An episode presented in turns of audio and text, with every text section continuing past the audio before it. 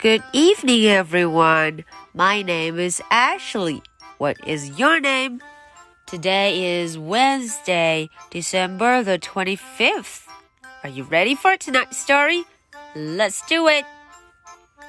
Super Fly Guy, Chapter 2. 在上一章的故事中啊，小朋友们都知道了，Fly Guy 跑到了 Buzz 的这个午餐厅里。 他在餐厅里吃的很开心啊，他遇见了这个食物管理员 Roz。我们瞧瞧，今天呀，Fly Guy 又会做些什么呢？Chapter Two。Roz's boss was not happy.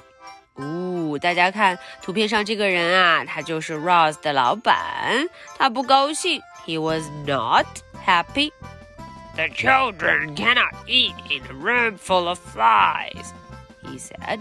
呜、哦，他说了，小朋友们不能在全是苍蝇的房间里吃饭呀。啊哦，这个房间苍蝇也太多了吧！You are fired.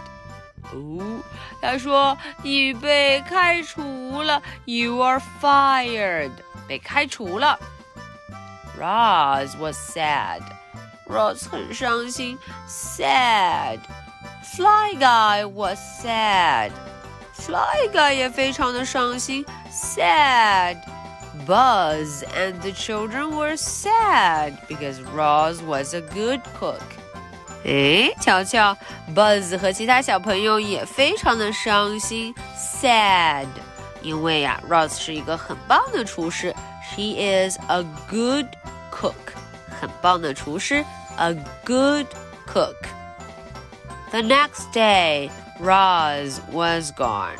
哦，第二天 Roz 就走了，拜拜 Roz。Miss Muzzle was the new lunch lady. Oh no，来了一个新的人，她叫做 Miss Muzzle Muzzle 女士，她要来管午餐了呢。看照片上，Muzzle 女士好像非常爱生气的样子。She made burned peas and turnips. 呃哦，他做的东西都烧焦了，burnt peas and turnips。啊，豆和萝卜都烧焦了。No one in school ate lunch, not even Fly Guy, who ate almost anything. 瞧瞧，小朋友们啊都没有吃任何的东西，因为不好吃。连 Fly Guy，他什么都吃的这位 Fly Guy，也没有吃午饭。 Everyone missed Roz, even the boss missed Roz. 所有人都怎么样？非常的想念 Roz，他们很想 Roz 回来啊！就连这个老板也非常想念 Roz。Come back, Roz. That night, Buzz made a plan. 哦，那个晚上啊，Buzz 就想了一个办法。 he made a plan. 他有办法，有计划了。Buzz made a plan. Okay, so that is the end for tonight's story. Now, are you ready for my two questions?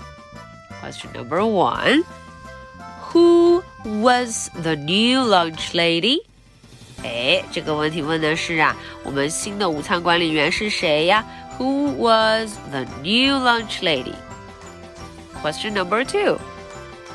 What do you think that Buzz is going to do? 哎，这个问题想想啊，你觉得 Buzz 他会做什么？他准备干什么呢？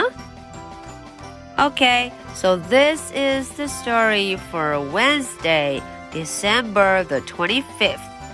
My name is Ashley. What is your name? So much for tonight. Good night. Bye.